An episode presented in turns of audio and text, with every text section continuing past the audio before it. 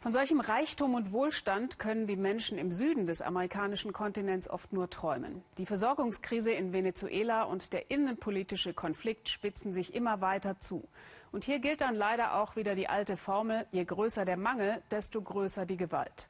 Kein Tag in Venezuela, an dem nicht dutzendfach gemordet wird. Oft sind es politisch motivierte Verbrechen, in die offenbar zunehmend auch staatliche Kräfte verwickelt sind.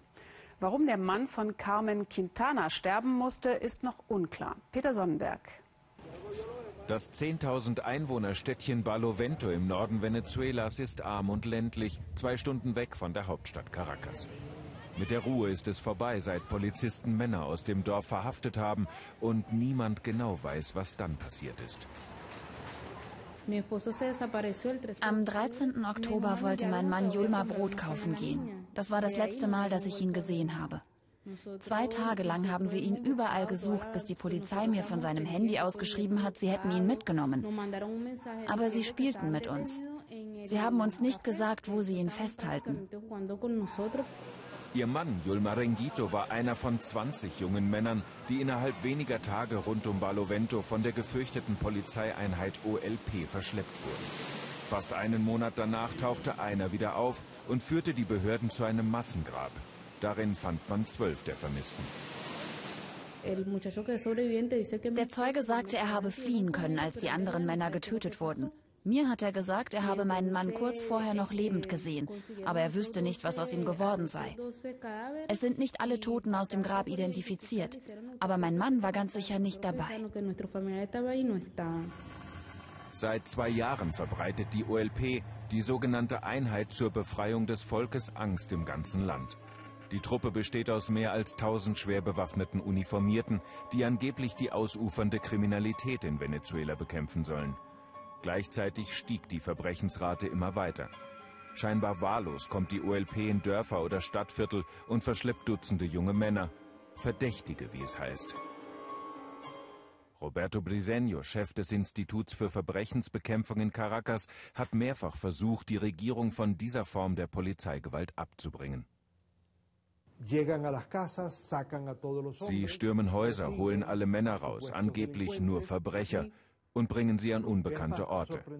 Später wird dann bekannt, dass die Verhafteten getötet wurden. Gefallene nennt die Regierung die Opfer, so als wären wir in einem Krieg.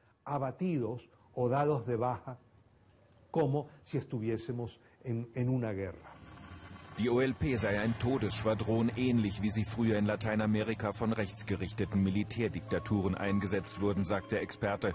Jetzt brauche auch die sozialistische Regierung Venezuelas solche Mördertruppen. In den zwei Jahren, in denen es die OLP gibt, sagt Roberto Briseño, habe sie 5000 Menschen getötet. Die Polizei nimmt die Justiz selbst in die Hand, ohne Prozess und ohne Verteidigung.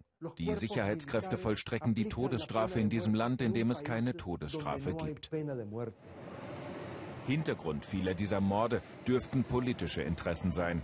In Venezuela herrscht ein erbitterter Machtkampf zwischen der sozialistischen Regierung von Präsident Maduro und der konservativen Opposition. Während die Inflation auf 800 Prozent gestiegen ist und die Menschen nicht mehr wissen, wo sie Lebensmittel herbekommen sollen, werfen sich die Politiker gegenseitig Unfähigkeit und Lügen vor. Von dem Vorwurf, sie würde das eigene Volk mit Gewalttaten der OLP einschüchtern, wollen die Sozialisten nichts hören. Solche Lügen streut nur die Opposition. Viele dieser Herren der Opposition gehören zur Mafia. Die stecken mit den Verbrecherbanden in diesem Land unter einer Decke. Die OLP rottet nur das Schlechte in diesem Land aus. Und mit dem Fall in Barlovento hat sie gar nichts zu tun. Carmen Quintana musste nach dem Verschwinden ihres Mannes zu ihren Großeltern ziehen. Ohne sein Einkommen wird es schwer für die Familie. Meine Kinder fragen mich jeden Tag nach ihrem Vater. Ich will selbst endlich eine Erklärung. Die sollen den Fall besser untersuchen. Ich will wissen, wo er ist, ob er tot ist oder noch lebt.